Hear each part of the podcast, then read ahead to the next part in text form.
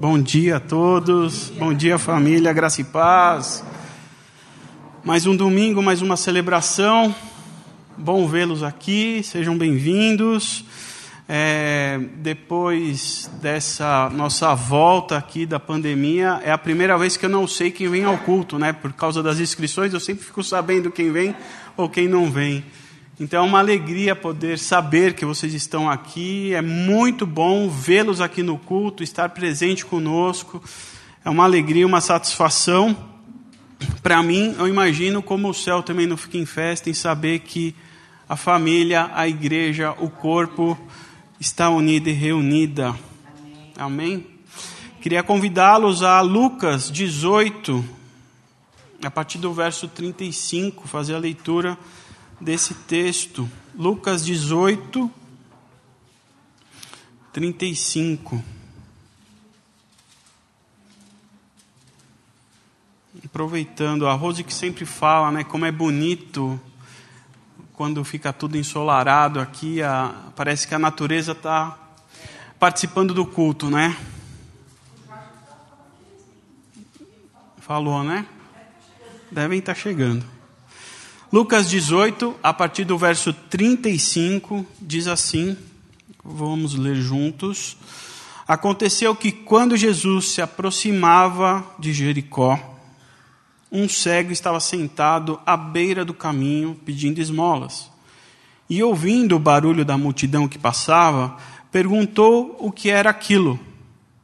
Anunciaram-lhe que Jesus, o Nazareno, estava passando. Então ele gritou: Jesus, filho de Davi, tenha compaixão de mim. E os que iam na frente o repreendiam para que se calasse. Mas ele gritava cada vez mais: Filho de Davi, tenha compaixão de mim. Jesus parou e mandou que, o trouxe, que trouxessem o cego. E, tendo ele chegado, Jesus perguntou: O que você quer que eu lhe faça? Ele respondeu: Senhor, que eu possa ver de novo. Jesus disse: Pois então veja, a sua fé salvou você. Imediatamente ele passou a ver de novo e seguia Jesus, glorificando a Deus. Também todo o povo, vendo isto, dava louvores a Deus. Quero repetir o verso 42. Jesus lhe disse: Pois então veja, a sua fé salvou você. Amém? Vamos orar mais uma vez, pedindo que o Senhor nos ajude nessa manhã.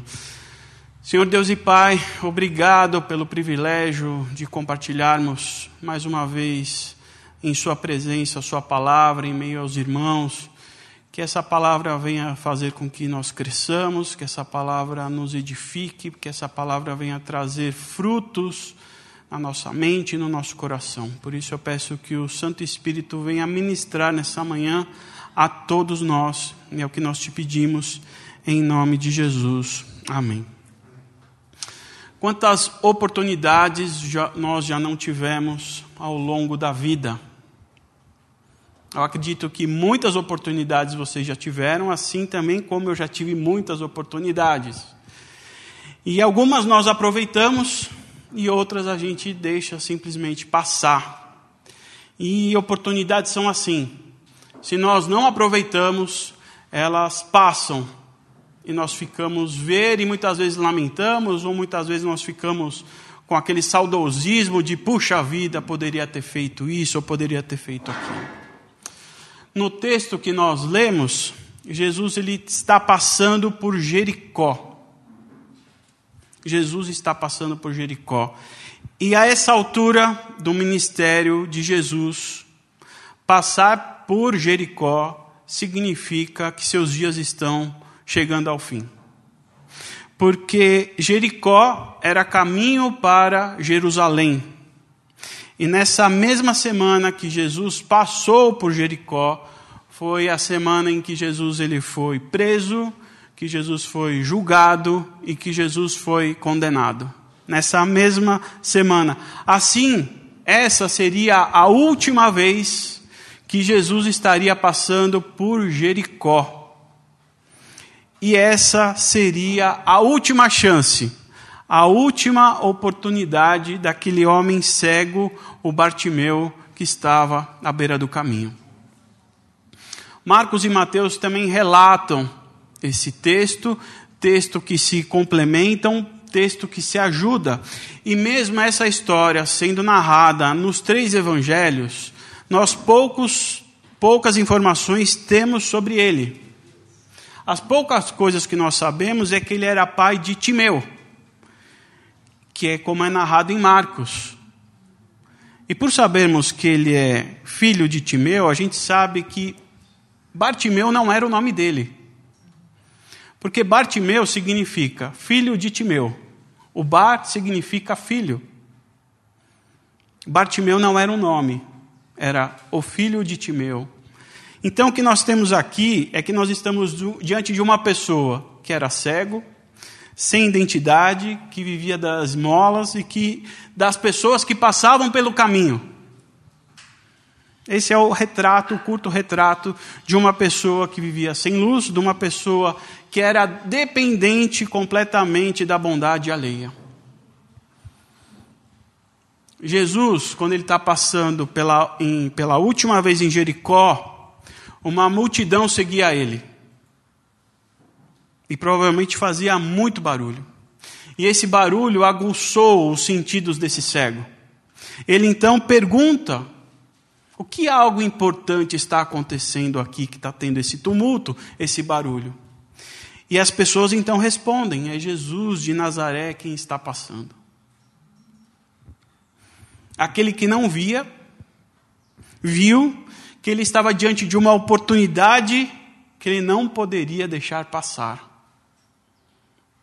Ele não via, mas ele sabia. Então ele começa a gritar: o texto diz que ele fala, grita: Jesus, filho de Davi, tenha compaixão ou tenha misericórdia de mim, que é o texto mais famoso. Jesus, filho de Davi, tenha misericórdia de mim. E acontece que a multidão que passava deu um cala-boca nesse rapaz, impedindo que ele falasse. E como é interessante isso, né? Como é interessante isso. Batimeu era cego. Era alguém que estava à beira do caminho. Percebam, ele estava à beira do caminho, não no caminho. À beira. Era aquele que estava à margem, que a gente pode chamar de marginalizado. Não era alguém que estava fazendo a sua caminhada. Era alguém que a vida havia deixado ele de canto, que a vida havia deixado ele de lado. Uma pessoa que não viam. Uma pessoa que não via, mas eram as pessoas que não o enxergavam. Porque é assim que funciona. Na nossa vida é assim que funciona. Pessoas como Bartimeu se tornam invisíveis a nós. Quando as pessoas passam por pessoas como o Bartimeu, ninguém percebe. A gente nem olha no olho dela. A gente ignora.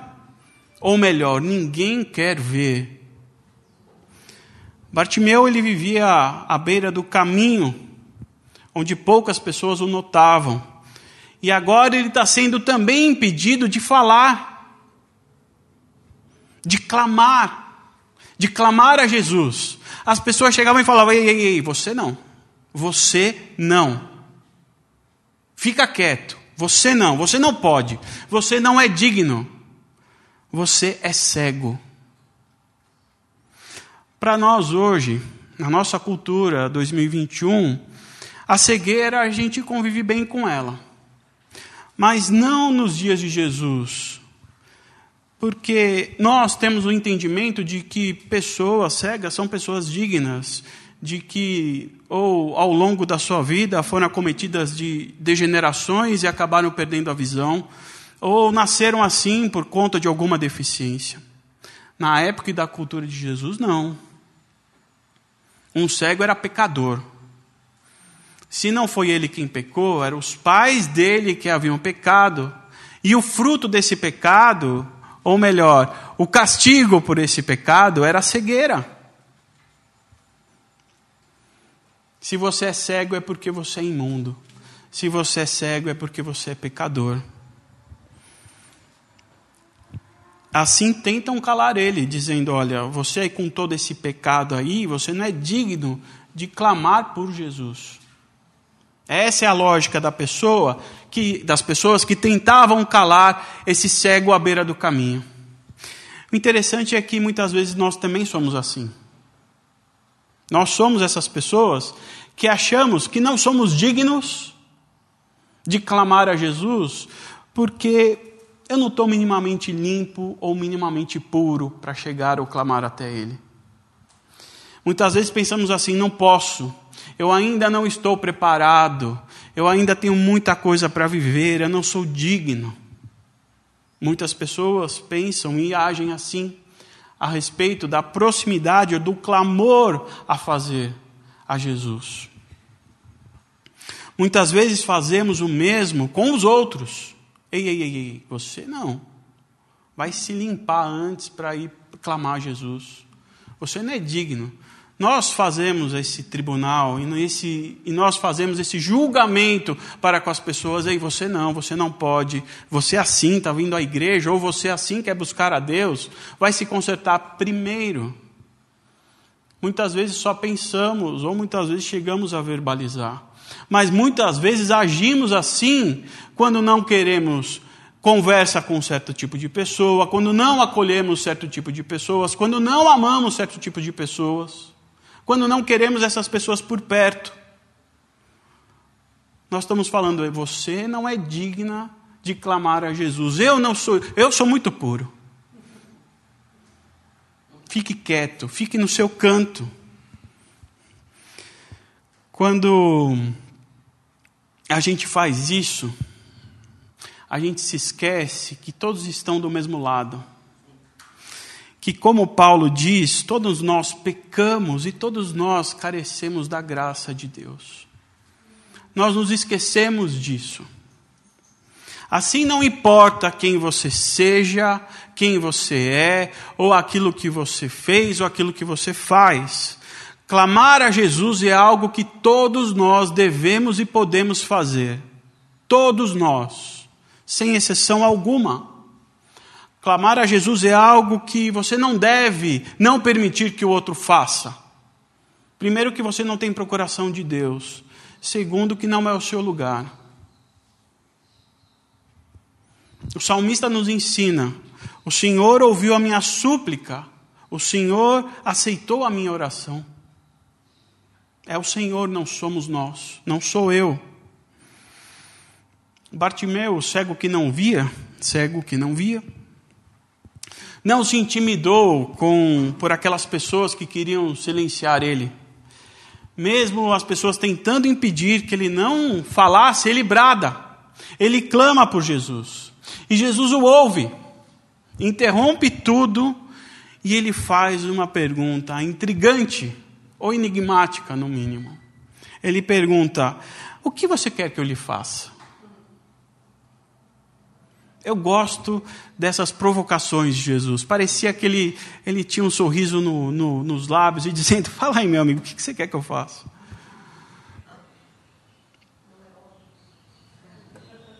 É óbvio para nós, imagine para Jesus, todo-poderoso, onipresente, onisciente, filho de Deus. Será que ele não sabia qual era a dificuldade daquele homem?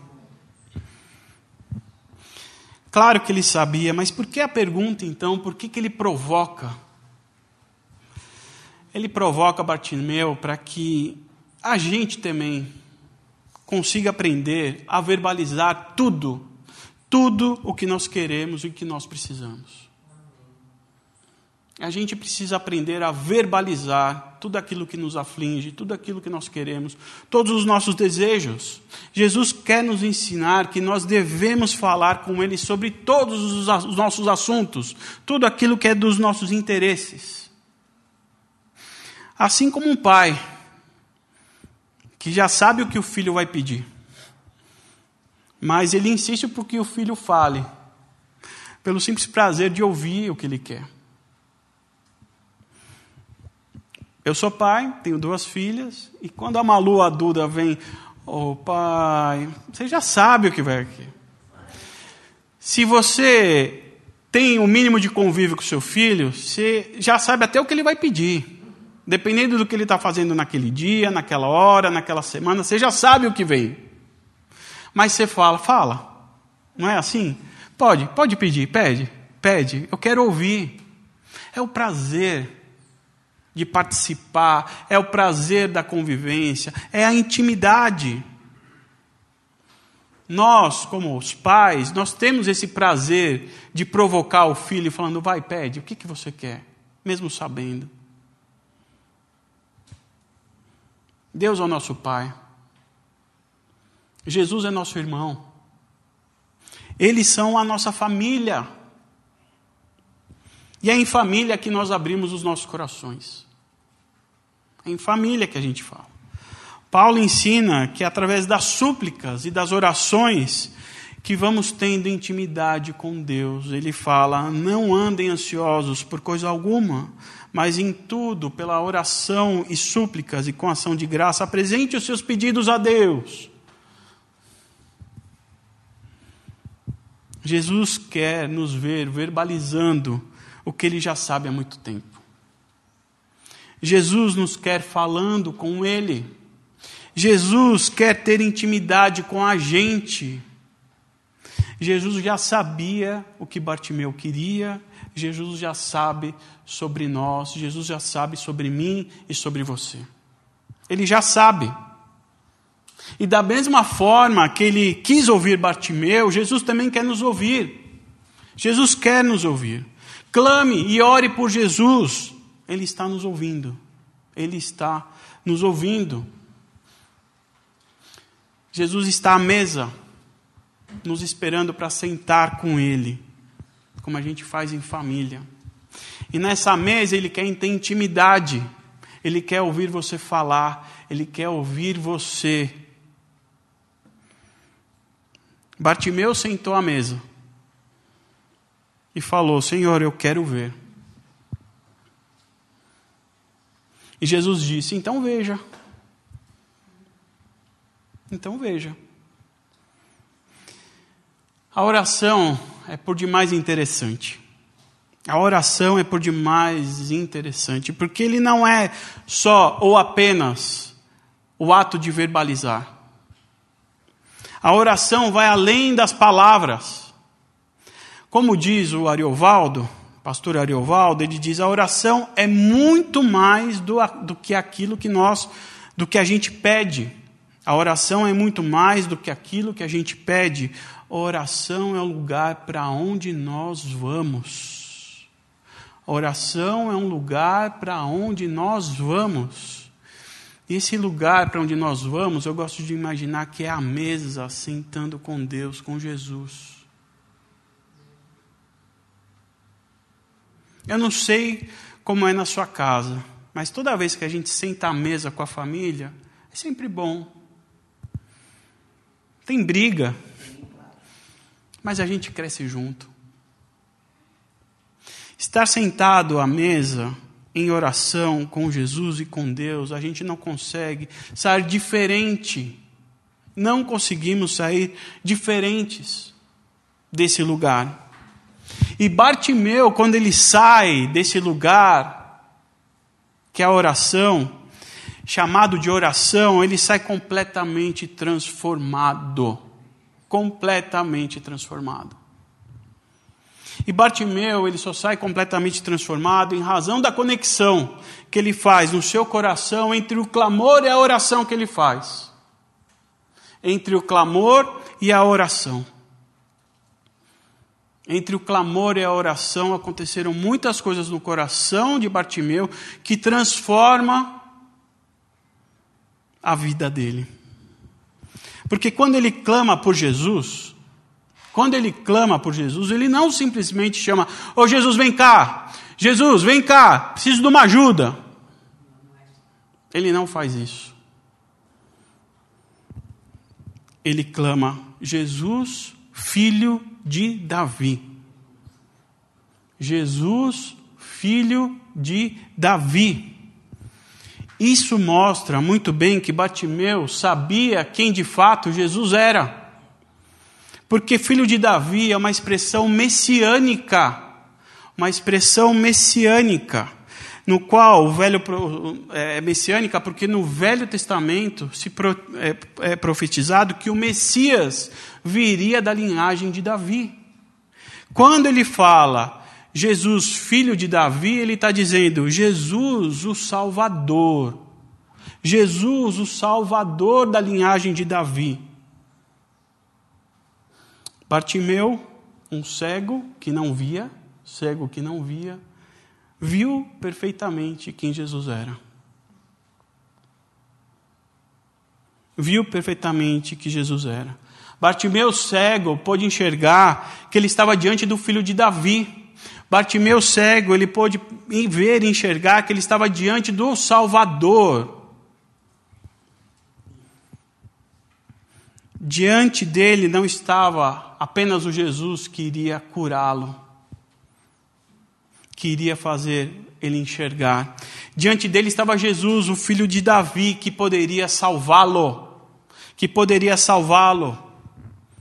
Salvador que só não fez enxergar, mas deu para ele a vida eterna. A resposta de Jesus para Bartimeu foi: Pois então veja, a sua fé o salvou. São coisas distintas.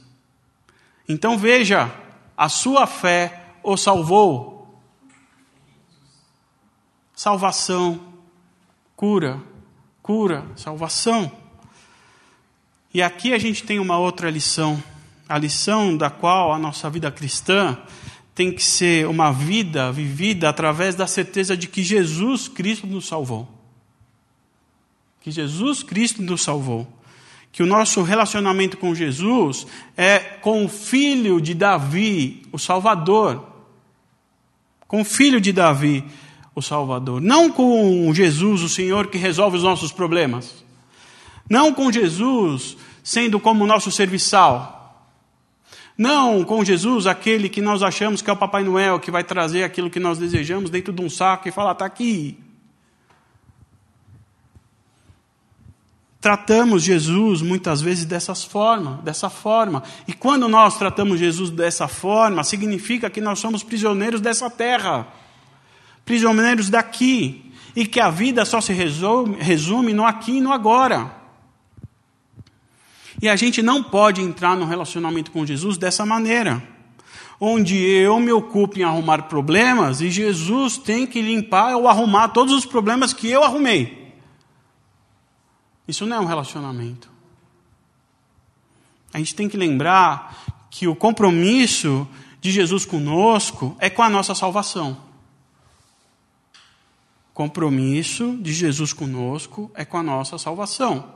Você pode não acreditar em mim, mas acredite em João 4,13. Diz assim: Quem beber desta água terá sede outra vez. Mas quem beber da água que eu lhe der, nunca mais terá sede. Pelo contrário, a água que eu lhe der se tornará nele uma fonte de água viva a jorrar para a vida eterna. Compromisso com a salvação. João também fala: Pois Deus enviou o seu Filho ao mundo, não para condenar o mundo, mas para que ele fosse salvo por meio dele. Compromisso com a salvação. É por isso que Jesus Cristo é nosso Senhor e Salvador. Quando nós fazemos essa conexão nos nossos corações de que Jesus nos salvou, as nossas orações se tornam diferentes. A nossa relação com Deus e com Jesus se tornam diferentes a gente tira um pouco os nossos pés aqui da, da terra, do aqui e do agora, e a gente passa a ter uma cabeça mais voltada para o céu, como Paulo também nos aconselha lá em Colossenses, que eu também vou ler.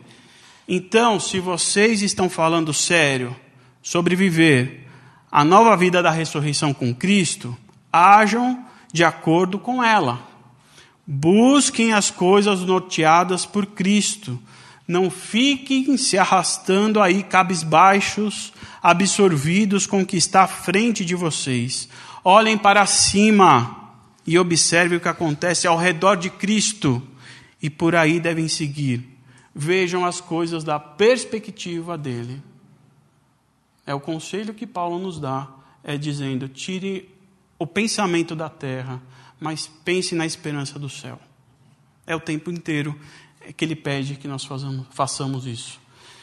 Isso não significa que os seus problemas não vão existir, de que os seus problemas não são importantes, de que seus problemas não têm nada a ver com Jesus e com Deus e que não devem ser levados em oração a Ele. De fato, o compromisso com Jesus é com a nossa salvação. De fato é.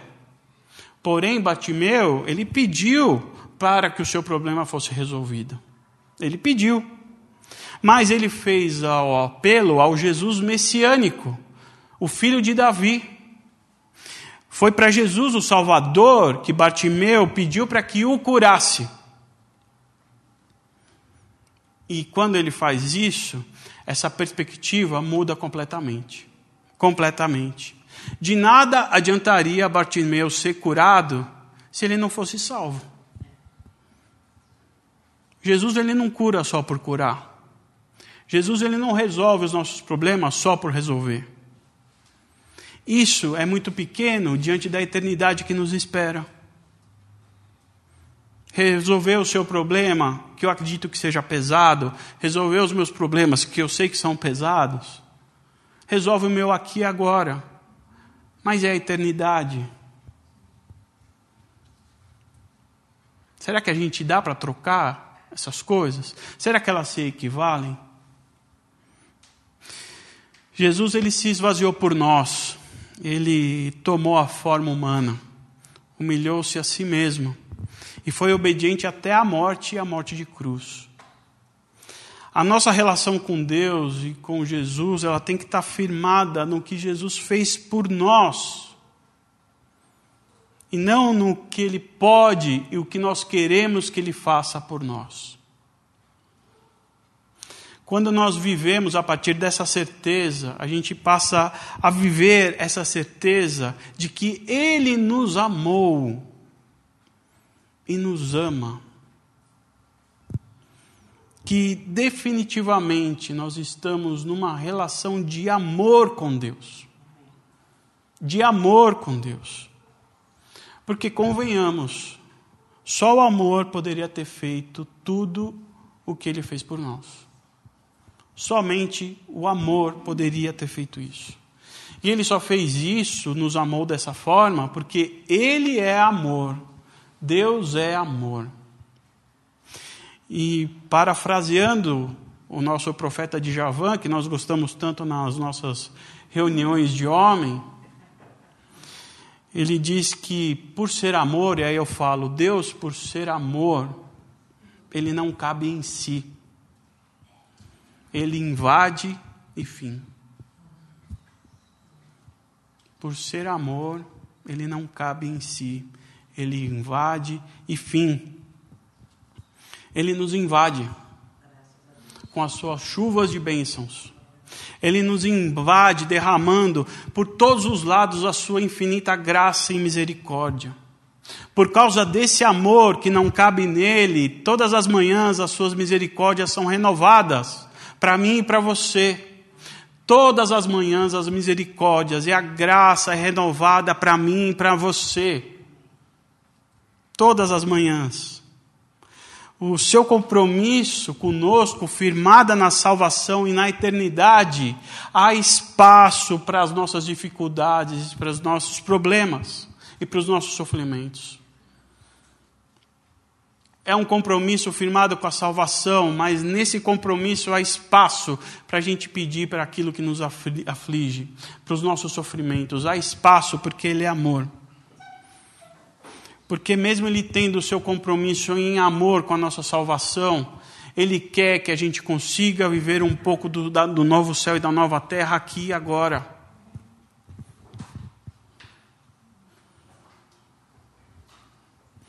E quando ele faz isso, ele permite que os cegos vejam.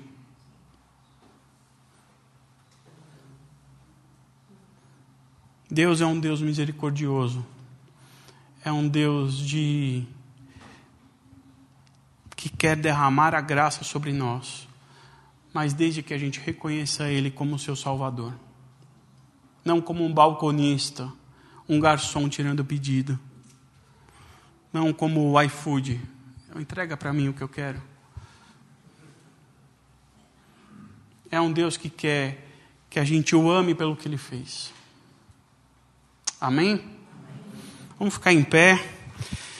O meu desejo nessa manhã é que você engrandeça esse Deus, esse Deus da nossa salvação que o centro do nosso coração esteja essa certeza de que Jesus filho, Jesus é filho de Davi, que é o nosso Salvador, que é o nosso Messias. Que diante dessa certeza vívida e latente em você, você possa imitar a atitude de Bartimeu, que depois de salvo e voltar a enxergar ele seguiu a Jesus e rendeu louvores a Ele o tempo inteiro. Bartimeu era cego, vivia em meio às trevas. Nós éramos o Bartimeu, que vivíamos cegos, em meio às trevas, que não éramos notados, que vivíamos à beira do caminho, até que Jesus passa pelas nossas vidas e a gente nem percebeu que era Jesus passando pelas nossas vidas. Ele só estendeu a mão e falou: O que você quer que eu faça? Você pediu qualquer coisa, ele falou: Eu vou te salvar. Em meio às trevas, à beira do caminho, Jesus passou por nós e nos carregou, levando para o reino do Filho do seu amor. Eu quero muito que essa certeza do que Jesus fez por nós entre no nosso coração, para que todas as manhãs a gente clame pelo filho de Davi. Que a gente senta à mesa com o Pai, abrindo os nossos corações, com toda e qualquer dificuldade ou alegria, bênção que a gente possa repetir nessa mesa. E deixa Deus fazer o resto. que diante dessa certeza a gente saia clamando e louvando e glorificando a Deus. Amém? Vamos ouvir essa última canção, fazendo dela a sua oração, e depois a Letícia ora conosco. Amém. Senhor, muitas vezes na nossa cegueira, na nossa grande cegueira, nós nem percebíamos o quanto éramos cegos nem reconhecíamos a nossa cegueira. Mas o Senhor nos atraiu com amor enquanto cegos. Senhor foi se revelando para poder então, reconhecendo a nossa cegueira, clamássemos ao Senhor. E o Senhor teve compaixão. O Senhor sempre tem compaixão. Ali naquela cruz, o Senhor foi movido por compaixão. Obrigado, Senhor Jesus. Obrigado, Senhor Jesus. Senão continuaríamos cegos. Continuaríamos cegos. Achando que tudo é mesmo assim. Mas o teu amor nos conquistou. O teu amor nos abraçou. O teu amor nos levantou. O teu amor nos curou. Bendito é o teu nome, bendito é o teu nome.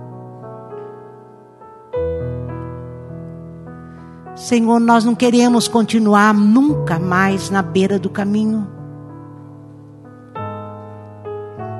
Porque quando nos dirigimos ao Senhor em oração, que é assim mudança de lugar, é aí que queremos ficar. Sabendo que tu nos ouve. Sabendo que não estamos falando com o vento, não estamos falando com qualquer coisa, mas nós estamos falando com Deus. Filho de Davi, filho de Davi, já revelado, já revelado, já consumado. Muito obrigado pelo amor, muito obrigado pelo amor, Pai. Obrigado pelo Filho. Oh Espírito Santo, revela mesmo a cada um de nós e nos abraça nessa manhã. Para que nunca mais a gente se coloque na beira do caminho.